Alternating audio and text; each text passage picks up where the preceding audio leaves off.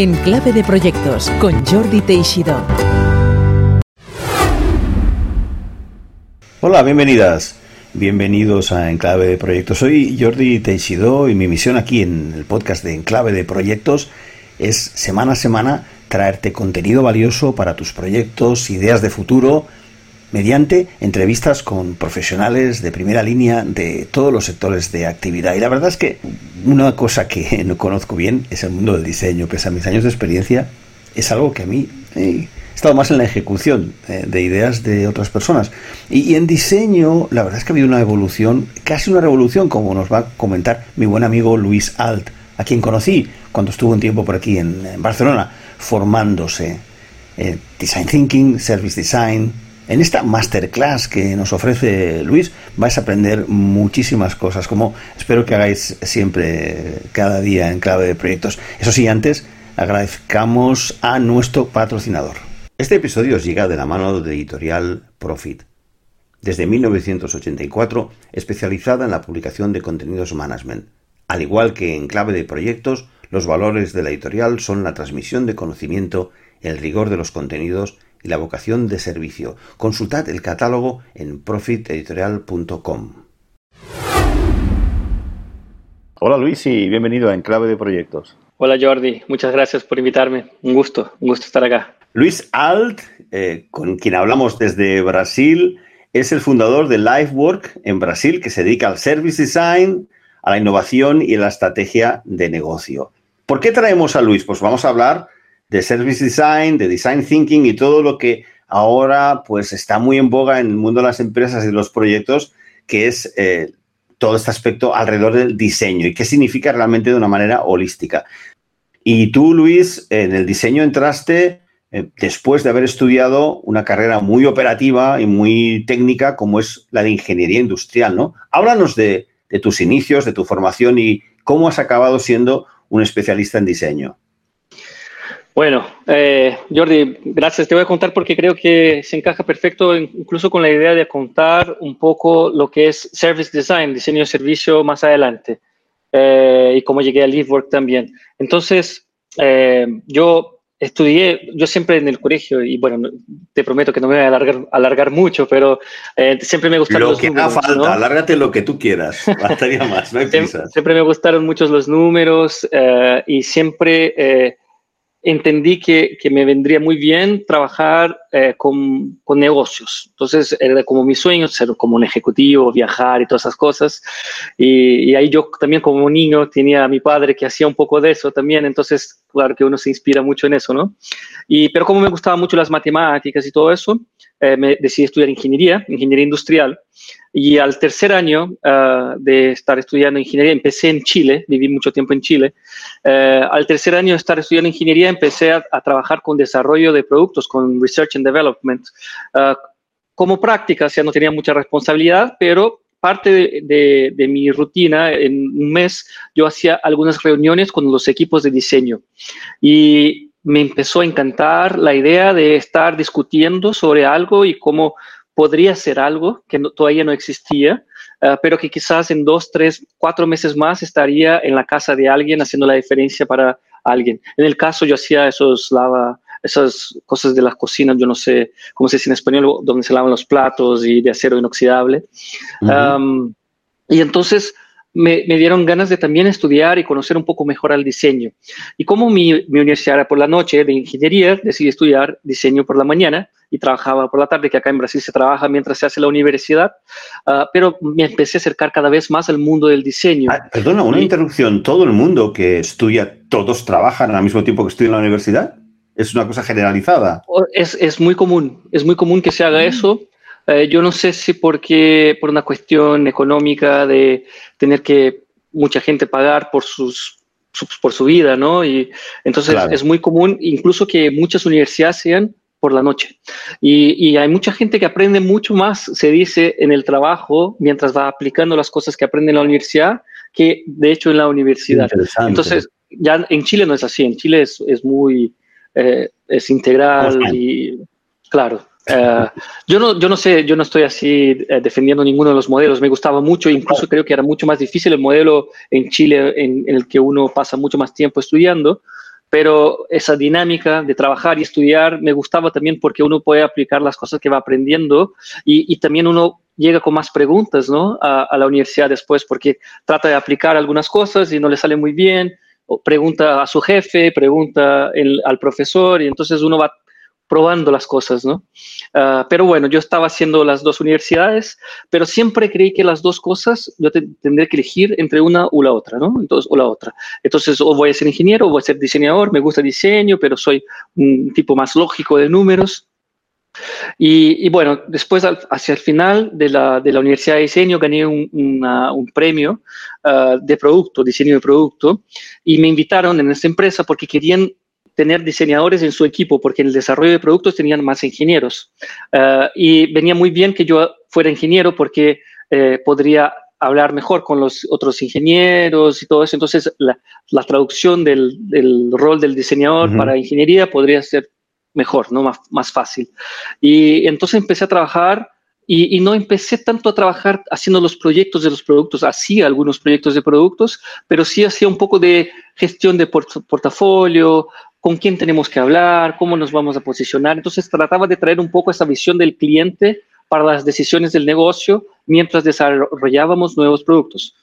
Y ahí fue cuando me di cuenta que lo que estaba haciendo en algún nivel era gestión de diseño, design management, y fue cuando decidí ir a España, a Barcelona, mm, a hacer el curso, eh, bueno, que, en el que... Sí, nos conocimos. ¿no? Nos conocimos. Bueno. Y entonces eh, pasé un año en, en Barcelona y descubrí que existía algo que yo no sabía que existía hasta entonces, que se llamaba Service Design, diseño de servicio. Uh, hicimos un, un taller uh, en eh, IED, en el Instituto Europeo, y después en el mismo año, el 2008, había, habría la primera conferencia global de diseño de servicio de la historia, de la Service Design Network, que es la principal organización, la red principal que, que reúne a, las universidades que trabajan con eso, las empresas y todo, bueno, hacen los principales eventos, publicaciones, todo, y estaban haciendo el primer evento de la historia en Ámsterdam. Y bueno, decidí ir y me di cuenta que es lo que me gustaría hacer porque juntaría un poco de la, de la visión de procesos uh, de, que tiene la ingeniería con la visión del, del proceso de diseño, de cómo uh, crear cosas pensando más en las personas, o sea, trayendo la visión desde afuera hacia adentro y no tanto de adentro hacia afuera, que es lo que te voy a explicar eh, uh -huh. un poco más adelante. Entonces fue ahí que descubrí uh, y volví a Brasil, bueno, y ahí eso era 2008, hace 12 años, crisis en uh -huh. Europa, bueno, en Tremendo. todo el mundo, pero eh, yo, a mí me hubiera gustado quedar en Europa por más un tiempo aprendiendo, porque investigué y en Brasil no había nadie haciendo service design, era algo muy nuevo todavía, uh -huh. uh, pero como nadie estaba contratando en, en, Europa tampoco, decidí volver a Brasil y abrir mi, mi consultora de una persona nomás y tratar de aplicar algunas cosas que había aprendido y desarrollar el service design acá en Brasil. Un año después, un poco más de un año después, trabajando solo, conocí a un otro tipo que también estaba haciendo eso acá en Brasil y nos juntamos y decidimos traer una consultora ya más reconocida, que de hecho fue la primera del mundo a hacer eso, que había sido fundada en el 2001, se llama LiveWork, que es la que soy socio hoy, entonces ya hace 11 años que trabajo utilizando el diseño, design thinking, pero para pensar en cómo, y así es como explico mi abuela, eh, cómo un, que es la manera más fácil ¿no? de explicarlo, eh, cómo un cliente se debería relacionar con una organización. Entonces ayudo a esta organización a pensar, bueno, cómo mis clientes me pueden descubrir, acceder, cómo es la relación que se establece con el pasar del tiempo para que yo les genere y proporcione valor uh, en lo que están buscando hacer. ¿no? Entonces, si yo soy una aerolínea que ahora están eh, sin proporcionar mucho valor sí. porque la gente ya no puede volar en estos momentos que estamos viviendo, pero eh, lo que tengo que hacer básicamente es ayudar a la gente a llegar de un punto A a un punto B. Si yo soy una empresa que hace autos, coches, eh, yo tengo otro valor que estoy proporcionando y cómo es este journey de las personas de, la, de descubrir, acceder hasta el final, hasta abandonar o volver. Y para eso utilizamos el design thinking. ¿Qué es exactamente design thinking?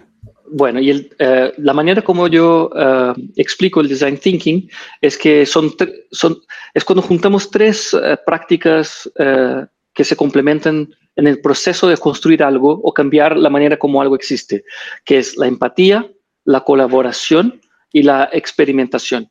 Entonces la, la empatía es, bueno, si yo estoy haciendo una solución eh, para clientes financieros de un banco, por ejemplo, tengo que entender quiénes son estas personas. Yo no puedo estar en una sala imaginarme quiénes son estas personas y, y por qué les sería útil si estas personas quizás no tengan nada que ver, conmigo. Entonces, cuando estamos diseñando una solución, difícilmente estamos diseñando una solución para personas que son muy parecidas y tienen las mismas necesidades y condiciones de vida que nosotros tenemos. Entonces, el primer ejercicio que tenemos que hacer es el ejercicio de la empatía, que no es real. La empatía no es así, no tenemos nunca como sentir lo mismo que las personas sienten, eh, ver las, las, cosas como las personas lo ven, porque es, las experiencias son muy personales, pero es un ejercicio de tratar de ponernos en el lugar de las personas para poder pensar en cosas que sean de verdad relevantes y que hagan, que sean útiles, ¿no? Y que sean agradables para las personas. Entonces, este es el primer punto, empatía. El segundo perdón punto... Segundo, perdón un segundo. Entonces, la empatía se consigue, te he entendido, ¿eh? Decir que empatía, yo estoy vendiendo a clientes de un determinado segmento, con un determinado poder adquisitivo, sea bajo, medio o alto, o a todo el mundo. Entonces, lo primero que viene a la mente es, ah, vale, entonces haces focus groups, ¿no? Recoges segmentos de personas y haces encuestas, haces este tipo de análisis. ¿Cómo se lleva a cabo esto, la fase de empatía? ¿Cómo se, se, convierte en algo real?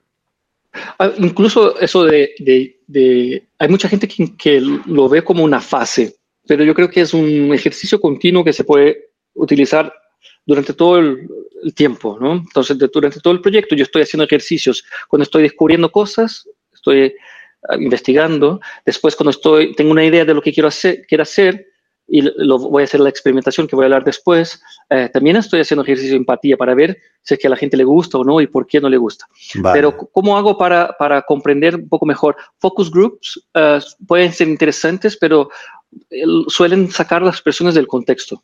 ¿no? Entonces yo saco, invito a, a, algunas personas para una sala eh, con un espejo muchas veces y la gente está ahí tratando de imaginar cómo se sentiría o cómo estaría viviendo algo que es lo que estoy tratando de investigar nosotros tra tratamos de hacer lo opuesto, o sea, tratamos de ir hasta el lugar a donde las cosas suceden. Entonces, si es un supermercado que estoy tratando de eh, crear, eh, quiero ir al supermercado, quiero acompañar a, las, a la gente comprando. Ajá. Después quiero ir a su casa para ver cómo sacan las cosas de, de, las, de los sacos y, y, lo ponen en el refrigerador y después conversar con ellas para que me cuenten en qué momentos que van, cómo hacen sus listas de compras y así por adelante. Entonces trato Claro que no es un ejercicio antropólogo, antropológico de tres, cuatro meses porque no hay tiempo, son proyectos más cortos, pero yo trato de alguna manera de eh, entender cómo es todo el proceso, cómo es la experiencia de las personas.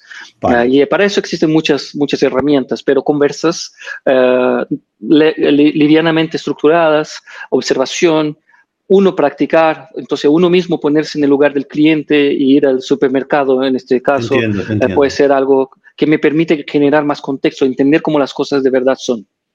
Vale, esto es empatía. ¿Cuál es el segundo? Eso es empatía.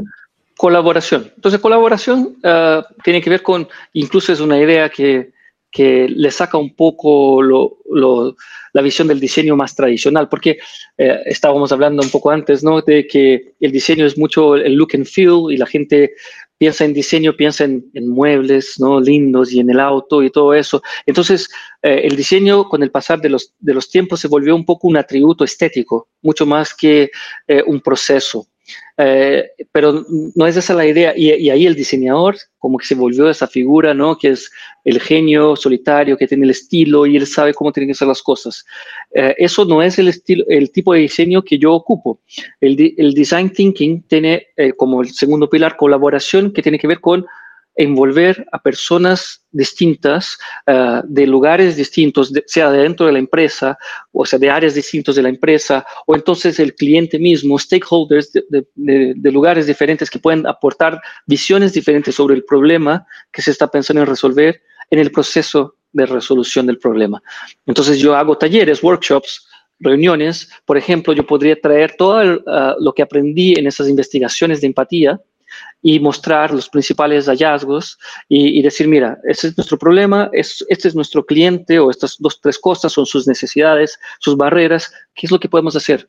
Y ahí todas las, las personas generan ideas, pero con sus perspectivas, una más de operación, otra más de marketing, otra más de, qué sé yo, de leyes, de lo que se puede hacer, de lo que no se puede hacer. Entonces, es un proceso colaborativo de generar ideas y no tanto un grupo pequeño de personas que está en una sala pensando lo que puede, podría pasar. Entonces, porque mientras más ideas tenga, eh, perspectivas distintas, mejor la probabilidad de que yo llegue a una solución interesante al final.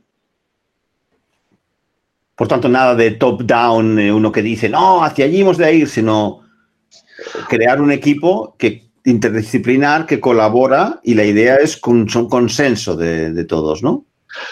O sea, el consenso no es ampliamente necesario eh, y el top-down de vez en cuando suele ser bueno, pero eh, la idea es tener insumos que vengan en distintas partes, porque al final uno, y eso es lo que le digo a mi equipo, eh, el equipo que está haciendo el proyecto es, es e, e, ellos son las personas que estuvieron en el campo, estuvieron con los clientes y ahora están con los stakeholders, estuvieron con el presidente de la empresa y con la gente, sigamos en el ejemplo de, la, del supermercado. Entonces quizás hablaron con el CEO de la cadena de supermercados, pero también hablaron con, con el cajero que está ahí hablando con los clientes y, y, el tipo que está reposicionando los productos en las, las me falta el vocabulario, pero... Las estantes. Claro, las estantes. Entonces, esas visiones son muy importantes y el equipo sabe lo que cada uno necesita. Y estos eh, lugares diferentes de la organización pueden tener visiones, pero al final el equipo que está haciendo el trabajo también tiene que ser un poco responsable en, encajar las piezas. Porque si no, yo hago un, si es que yo simplemente trato de llegar a un consenso, acabo con un supermercado que es un Frankenstein y no tiene un concepto único. Claro. Pero el insumo que viene de todas estas partes es muy importante. Por eso la colaboración es el segundo pilar del design thinking. Y ahí el tercero, he, leído, una, antes de que vayamos al tercero, te cuento para, creo que va a apoyar lo que dices, porque yo creo que muchos, muchos de nosotros y muchos de los que eh, oyen esto dicen, pero bueno, había Steve Jobs en Apple que era bastante dictador, y luego, bueno, y Jeff Bezos en Amazon. Pues no, porque he leído no hace poco, pues nada, hace muy poco, un par de días, una entrevista con Jeff Bezos, que hace exactamente esto cada lunes por la mañana.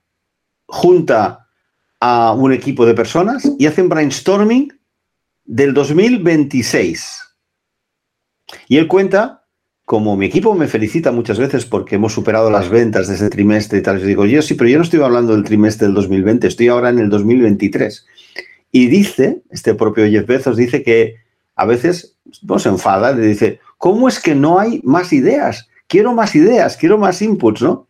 Porque nos podemos pensar, este tío, claro, tuvo, fue una visión que tuvo hace 25 años y ha ejecutado esa visión, sigue siendo un CEO de estos que están en el día a día de la empresa y todo debe, venir de él. Pues no, al menos ahora él mismo dice que se rodea de personas que le aporten ideas, ¿no? Y luego, claro, el proceso de toma de decisiones al final sí que, como tú dices, no siempre puede ser un consenso, por lo que has dicho de los Frankenstein, ¿no?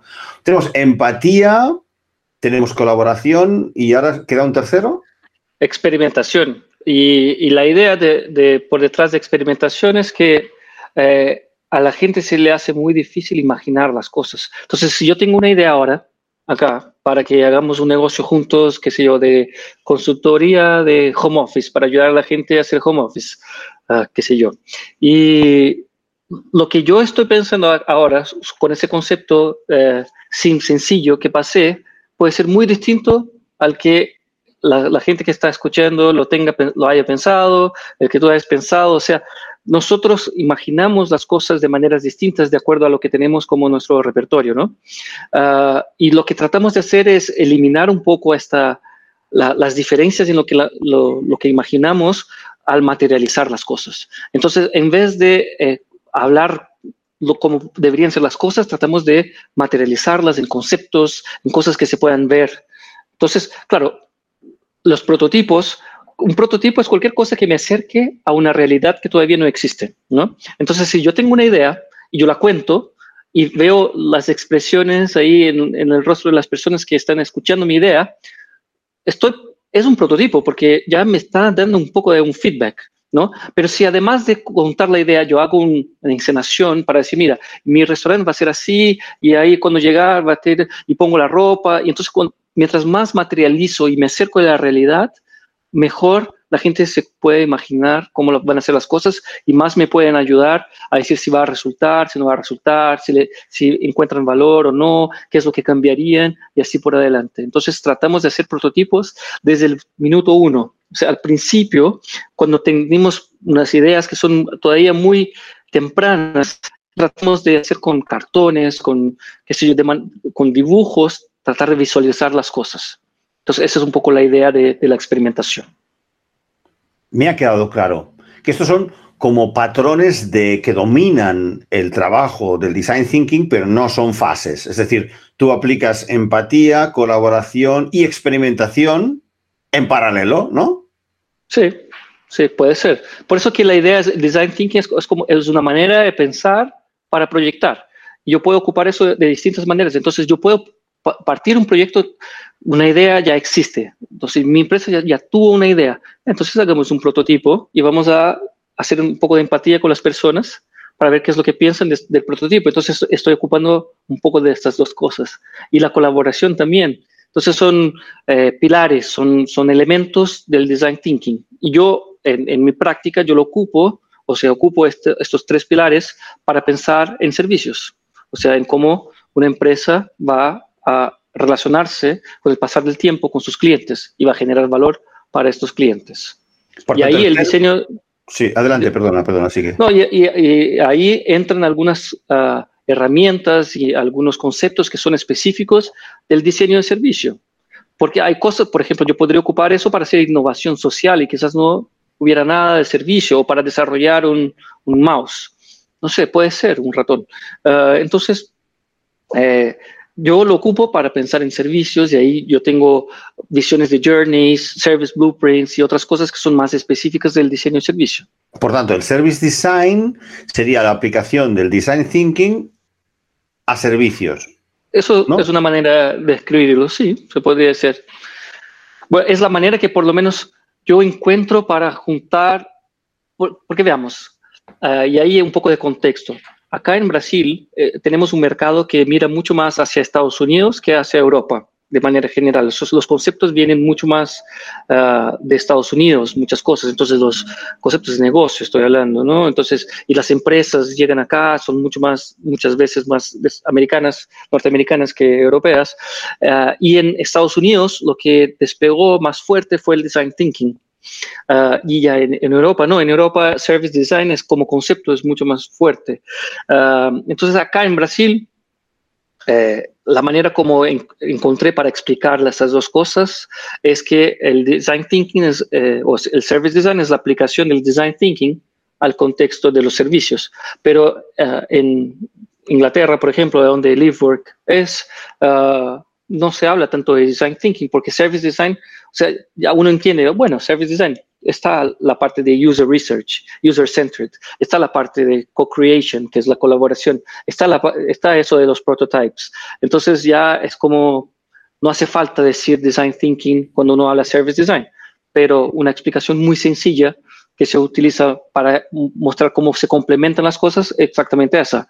El design thinking aplicado a servicio es el service design. Y la otra disciplina sería el product design, ¿no? Es decir, product design. Podría ser. Aunque product design hoy en día ya se utiliza mucho para productos digitales, ¿no? Y ahí cuando hablamos de productos digitales, uh, en esencia son servicios. Y ahí empezó una confusión muy grande, porque ahí eh, si no sería el industrial design, que es para los objetos. Incluso hay, no sé si, bueno, hay un concepto muy interesante que se llama Service Dominant Logic, um, que incluso un, amigo mío es de los principales especialistas en ese asunto, que es una revisión que dos, uh, dos académicos uh, norteamericanos, Vargo y Luch, hicieron, que propone básicamente que eh, el valor de cualquier cosa está en los servicios que no existen, la verdad, que es cuando decimos productos y servicios, es como, es todo es servicio, incluso ah, los objetos son servicios, y no hay cómo describir nada sin ser por el servicio. Si pensamos en un vaso, por ejemplo, ¿cómo es? ¿Qué, es un vaso? Descríbeme un vaso, Jordi. Un recipiente para ingerir un líquido. Agua. estamos hablando del servicio. Un auto. no, no, podemos decir es de vidrio porque puede ser de plástico, no podemos decir es un cilindro porque puede ser cuadrado. Entonces, siempre estamos hablando del servicio de las cosas y eso se explica para cualquier objeto. Y eso es muy interesante porque cuando miramos a los objetos que hoy compramos en el consumo, uh, empezamos a, a, encontrar maneras de cambiar modelos de negocios para acceso. Entonces, hoy tenemos autos compartidos, porque no es sobre el auto, es sobre lo que el auto hace por nosotros, ¿no? Que es llevarnos a alguna parte. No necesito tener la pose, poseer el auto. Puede ser otra cosa, puede ser un chofer, por ejemplo, puede ser un auto autónomo de una empresa, puede ser un auto de un vecino que está en, en el garaje ahora estacionado, y así por adelante.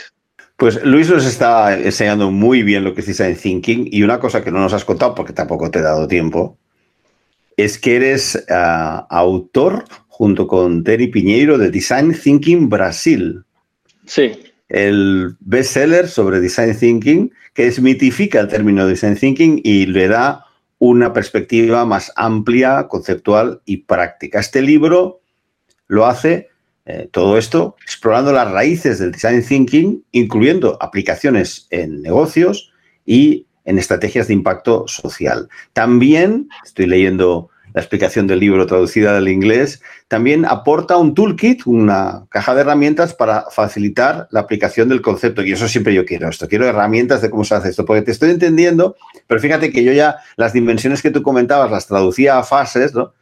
Porque quiero ver cómo se transforma eso en un proyecto, ¿no? Y contiene narrativas y casos que ilustran cómo el design thinking se aplica e impacta positivamente personas y negocios.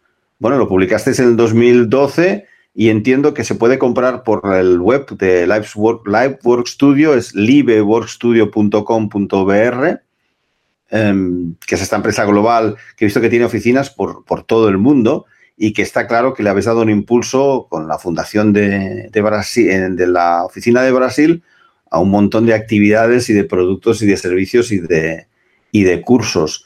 ¿No os da miedo que este tipo de cosas se consideren un lujo y por tanto se dejen de lado? ¿Cómo respondéis? ¿Cuál es tu visión como responsable de, de LifeWork en, en Brasil a la época crisis o post-crisis que estamos ya viviendo? ¿Tiene sentido que... hablar de diseño en estas épocas que nos va a costar sobrevivir? Totalmente, sí, to pero es, es, una muy buena pregunta. Eh, mira, lo que pasa es que la gente eh, muchas veces entiende diseño como el superfluo como lo que es superfluo, ¿no? Como el detalle que viene, como la, la, ca la, capa que viene por al final para dejar las cosas un poco más bellas. Y un poco lo que comentaba es que no, es eh, el diseño es el proceso que me lleva a algún resultado.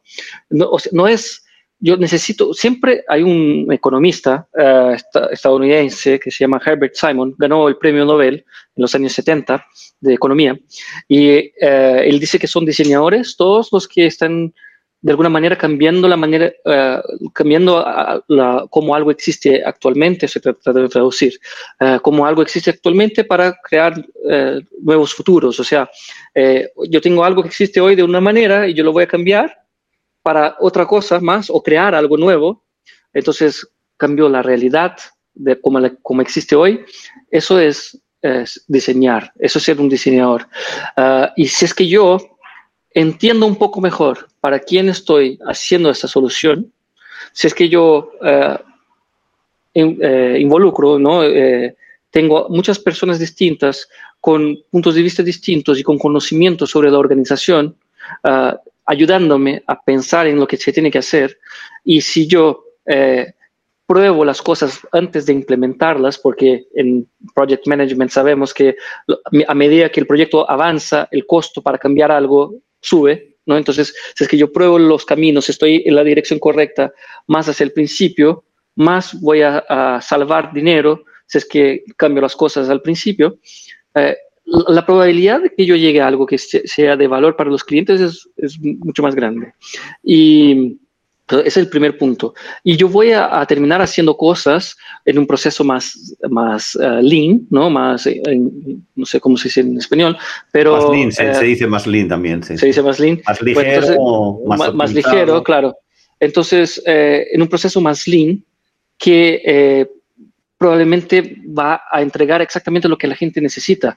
Y eso es lo que es un poco distinto de lo que está en, la imaginación de las personas, porque no es que el diseño me va a, llevar a un servicio, por ejemplo, en mi caso, que va a ser un servicio con la alfombra roja y que va a tener el, vaso de champán. No, quizás yo en mi investigación descubra que lo que la gente quiere en una business class, por ejemplo, que es un proyecto que hice uh, reciente para una aerolínea de la región, eh, la gente que vuela de ejecutiva no quiere el vaso de champán y la cena con tres, con entrada, plato principal, postre que tarda dos horas. La gente quiere dormir y mientras más logra descansar para llegar bien al destino, mejor.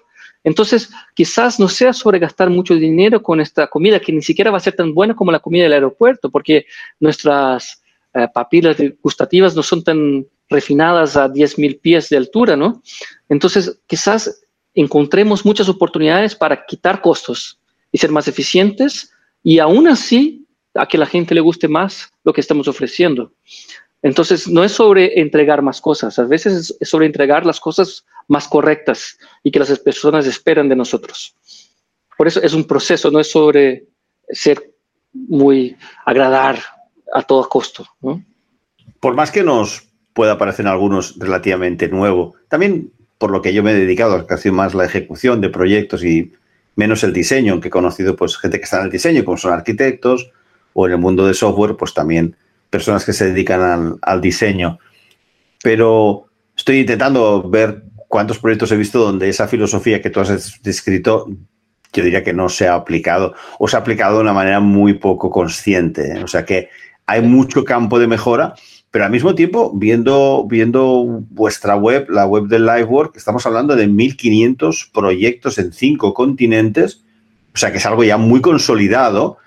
Y no sé si te gustaría destacar algún proyecto en Brasil que ha sido especialmente exitoso o especialmente interesante para los seguidores de, de Enclave de Proyectos. Veo aquí todo tipo de marcas, algunas que conozco como, como Vic, que está aquí, obviamente es una empresa multinacional, francesa fundada por Marcel Vic en Francia y, luego que tuve la oportunidad de trabajar para ellos y veo Banco de Brasil, Brasil Prev, Emirates, Petrobras, NCR, Vivo, Nokia, Telefónica, Itaú, es decir, todos los sectores de actividad.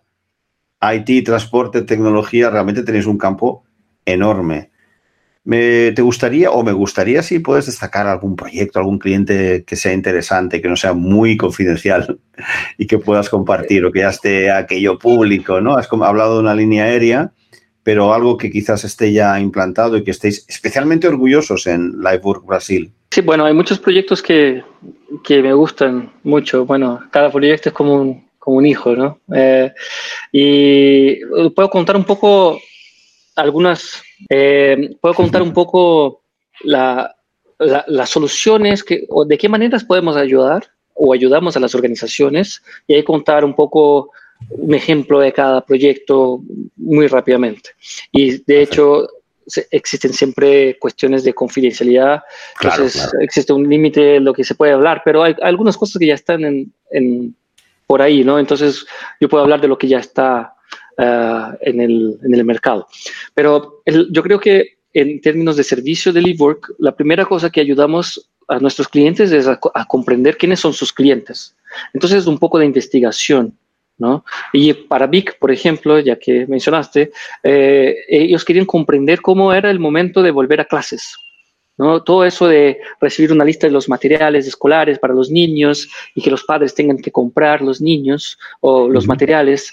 Ah, y entonces ayudamos a comprender que existen diferentes tipos de padres, ¿no? Entonces están los padres que son más ordenados y que hacen una Excel con todas las marcas y comparación de precios y, y, ven los materiales para ver si son sostenibles o no. Y hay otros padres que los niños van al colegio a la primera semana sin los materiales porque se les olvidó comprar. Entonces, eh, en ese contexto y mirando ese journey desde el momento que las clases están por empezar hasta el momento que las clases empiezan, identificamos eh, los tipos de clientes de, de BIC, los de padres específicamente, y a dónde están oportunidades para que ellos puedan actuar. Ese es un tipo de proyectos, o sea, mirar hacia el cliente. Eh, una otra mirada que es muy similar, pero va un poco más allá porque está más relacionada al servicio, es ayudar a las organizaciones a comprender, bueno, mi servicio, mi prestación de servicio está buena, o sea, mi cliente me descubre, eh, mi propuesta de valor es interesante en el mercado si comparada a los demás, eh, la usabilidad de mi servicio es buena. Entonces, eso también eh, llamamos de usabilidad. Hicimos eso con una aseguradora acá en, en, Brasil, que es Norteamericana Liberty, y les ayudamos a comprender un poco mejor por todos los canales, entonces por teléfono, eh, aplicación, website, presencialmente y otros stakeholders, por ejemplo, los corretores de seguros que no son de Liberty, pero hacen una parte fundamental en la experiencia de quien eh, va a comprar y quiere utilizar un seguro. Entonces, miramos todas las necesidades, las barreras, eh, las alabancas, las palancas de satisfacción que llamamos. Entonces, ¿a dónde están las oportunidades para mejorar el servicio, para tornarlo más eficiente. Eh, entonces, no es solo sobre los clientes, pero sino sobre cómo es la relación entre cliente y, la organización. Hacer como un assessment, una evaluación y encontrar oportunidades, hotspots que llamamos. después vamos a agarrar servicios que ya existen y a mejorarlos de alguna manera.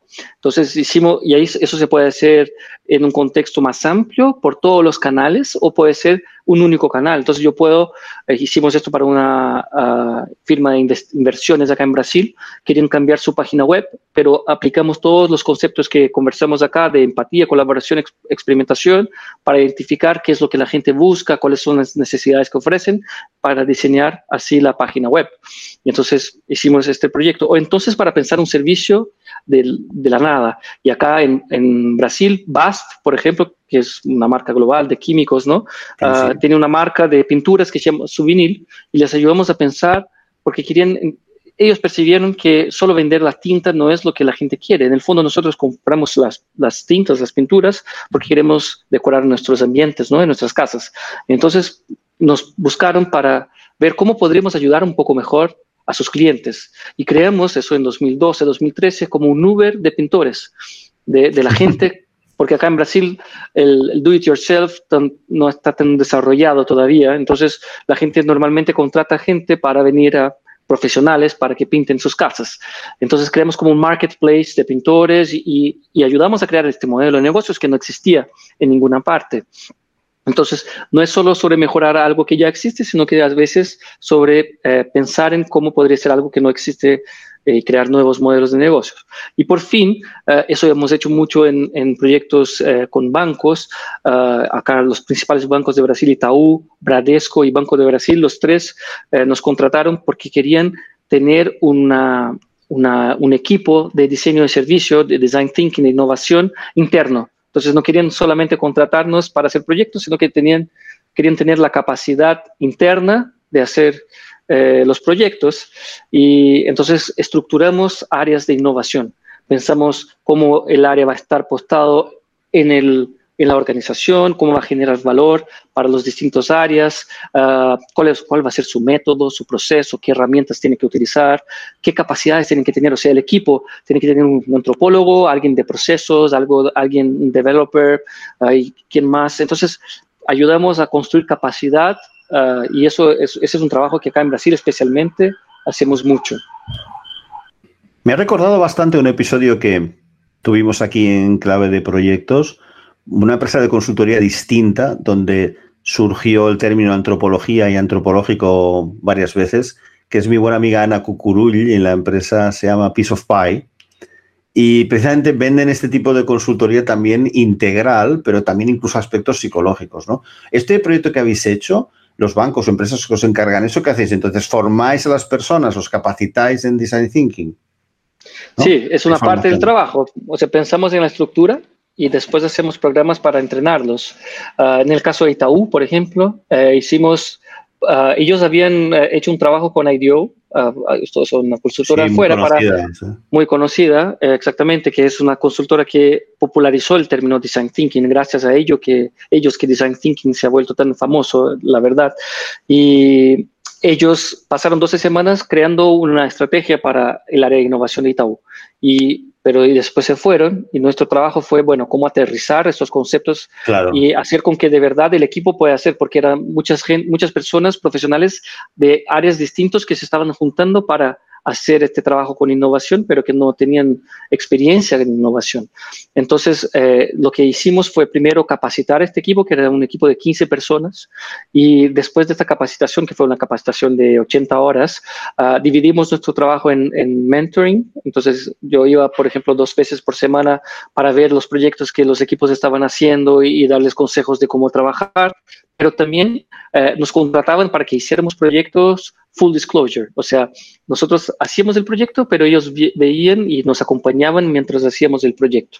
Entonces, así, al hacer el mentoring y al hacer el shadowing, o sea, ellos nos acompañaban haciendo los proyectos, uh, ellos se capacitaron para poder trabajar con, design thinking, con service design. Uh, entonces, sí, un poco de capacitación. Incluso en este caso, Itaú, uh, como parte de la estrategia, ellos querían tener ojos en distintas áreas de la empresa. Entonces, no solo capacitamos al equipo de innovación, sino que capacitamos a 150 profesionales de management level uh, de todas las áreas distintas de la organización porque ellos tenían que ser capaces de identificar oportunidades para llamar al equipo de innovación. Entonces, al ser capacitados en Design Thinking, ellos entendían cómo este área de innovación podría ayudar y ahí cuando encontraban una oportunidad que tenía un fit con el área de innovación, los reconocerían y los podrían llamar. Entonces, para generar insumo, demanda para, para, la, para el área de innovación. Ya para ir acabando, Luis, ¿cuáles son los planes de futuro de Luis Alt y de Live Work en Brasil? ¿Cuál es la estrategia a la que se pueda compartir. ¿Cuál es vuestra idea de futuro a un año, dos años vista? ¿Cuáles son vuestros objetivos? Bueno, uh, una muy buena pregunta también y, difícil de contestar después de todo lo que está sucediendo en el mundo, ¿no? Uh, pero nosotros sacamos este, a principio de año un Trend Report uh, de Service Design acá en Brasil, en el que explicamos, y ya está en portugués, así como mi libro, así que eh, si la gente me escucha, Design Thinking Brasil fue un libro que escribimos para el mercado brasileño principalmente, porque somos muy carentes, infelizmente, de, de, conocimiento sobre diseño más estratégico, que es el que estoy hablando acá, eh, en portugués. Y e, infelizmente mucha gente acá en Brasil no habla español, no habla inglés, entonces un poco de nuestro compromiso también eh, ha sido eh, publicar cosas en portugués. Pero eh, sacamos este report en portugués también con siete tendencias que imaginábamos antes que todo eso pasara y que todavía siguen muy, muy firmes. Uh, para Service Design en los siguientes años, en esta década que sigue. Y entonces es muy interesante, por ejemplo, uno de ellos tiene que ver con branding como disciplina, acercarse más a service design porque es la manera de, generar una impresión de marca, es por medio de los servicios. Uh, pero me gustaría hablar una que es muy fuerte específicamente y que yo creo que está en, el, en la esencia eh, y es muy central para los próximos años de LiveWork que tiene que ver con la sustentabilidad.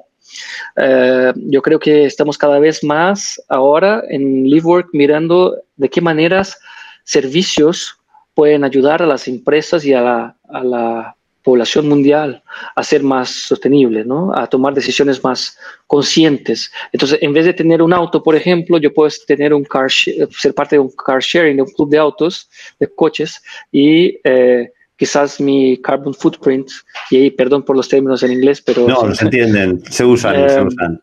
Sí, eh, pero eso puede reducirse, ¿no? Servicios en teoría son más inteligentes porque un servicio sirve para mucha gente y yo no necesito tener muchas veces, eh, y se pueden sustituir, incluso hay objetos que yo puedo eh, rentar, ¿no? Entonces, un, acá en Brasil, Whirlpool, que es una marca famosísima en el mundo todo global, sí. y ellos tienen una marca acá que, que se llama Brastemp, que esa sí es brasilera, pero que ellos arriendan los purificadores de agua. Entonces ellos no lo venden.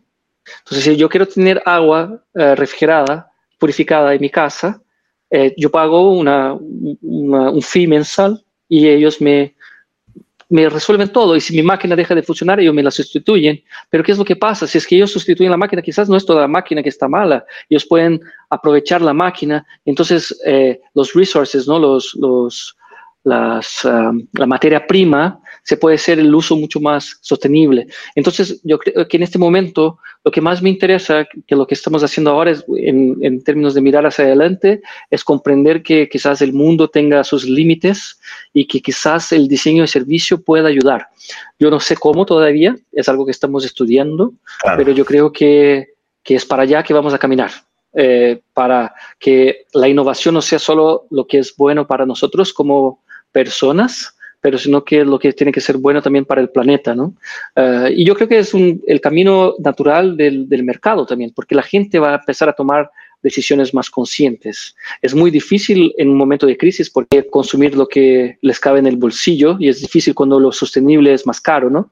Pero, um, pero seguramente que este es nuestro desafío actual. Tenemos que resolver este problema uh, y eso es lo que más me interesa, me, me motiva, me motiva mucho. Pero tiene futuro, pero yo como padre de una generación que está en eso te aseguro que las personas de 18, 20 años, 15 tienen una conciencia en ese sentido tremenda. ¿eh? Sí. Es decir, quizás no tanto en el uso del móvil, pero en lo que es el, gasto, el consumo. Yo en eso soy optimista. ¿eh? Creo que han, están desarrollando eso, pese a que en muchas cosas el mundo está en, una cierta concentración a veces de poder y dinero que no es eh, tampoco ayuda pero sí que veo a los jóvenes más concienciados y en ese sentido puede serlo, ¿no? Pues bueno, sin más agradecerte, dirigir a nuestros eh, seguidores a la web de, de, LiveWork, que es realmente muy completa. En el caso de, de Luis es liveworkstudio.com.br y desde ahí puedes ir al global, donde en la página, en lo que llamamos el landing page, la página que aterrizas, eh, hay una frase bien grande que dice una salida de la crisis basada en el cliente.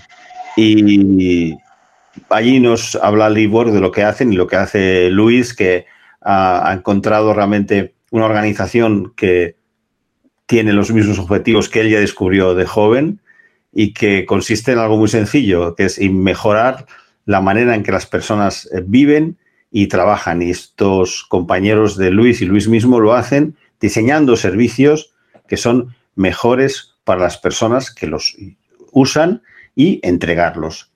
Pues nada más ni nada menos, una misión bien, bien admirable.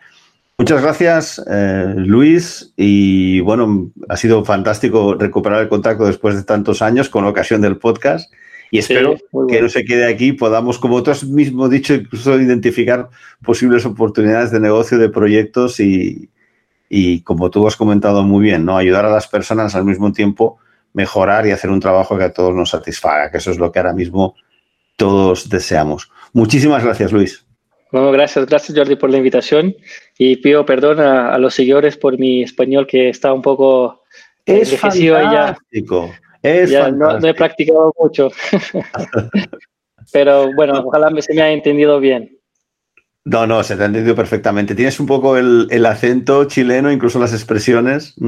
Siempre usas agarrar y no usas otra palabra que los en, Sudamérica, donde claro, yo tengo la suerte de que el podcast está teniendo éxito, se está siguiendo. Quizás no tanto en Brasil, no he mirado las estadísticas en Brasil, pero el resto de países iberoamericanos, incluso en Estados Unidos, hay, hay ya seguidores. Por tanto, nos has hecho un gran favor también Em, trayendo un poco espíritu de, al otro lado del Atlántico, ya que a veces nos quedamos aquí en Europa muy, muy concentrados. Y con empresas como la tuya y profesionales como tú, es como haciendo proyectos, análisis, con humildad, con espíritu de colaboración, como era, con empatía, con colaboración y con experimentación, que aprendamos todos design thinking y sigamos esa filosofía para seguir progresando. Muchísimas gracias, Luis. Gracias, Jordi. Encantado. Y eso fue la entrevista con Luis Alt desde Brasil. En las notas del episodio tenéis el link a la web de su compañía y como veis, desde hace muchos años, prácticamente desde niño es un apasionado del diseño, con una formación robusta que hizo con su ingeniería y luego sus estudios en el Instituto Europeo de Design, que es esta institución global que tiene una importante delegación aquí en Barcelona y que, como veis, incluso en tiempos de penuria, como lo que nos toca vivir debido a los problemas del COVID, tiene sentido porque podemos eh, recortar costos y sobre todo enfocarnos al individuo y a sus necesidades y no a otras, a veces, motivaciones un poco eh, más espurias, ¿verdad? Soy Jordi Teixidó y como siempre te agradezco muchísimo que hayas dedicado el tiempo a escuchar este nuevo episodio, entrevista en clave de proyectos. Te espero la semana que viene. Hasta pronto.